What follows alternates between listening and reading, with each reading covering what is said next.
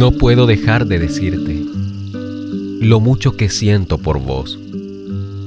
Un poema quise escribirte, pero al final terminaron siendo dos. El primer poema lo escribí sobre tus labios al momento en que se juntaron con los míos. El segundo se sigue escribiendo a diario y son tus ojos tan lindos y bonitos. No tengas miedo porque yo solo quiero llevarte desde tu corazón a varios destinos. Con un beso tuyo vivo y otro más espero que me quede para recordarte en el camino.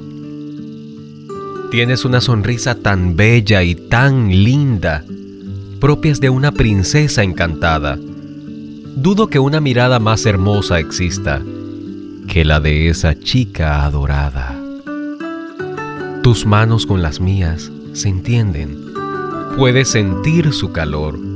Y mientras sigo esperando el próximo beso, sueño con tus ojos nuestros momentos y tu voz.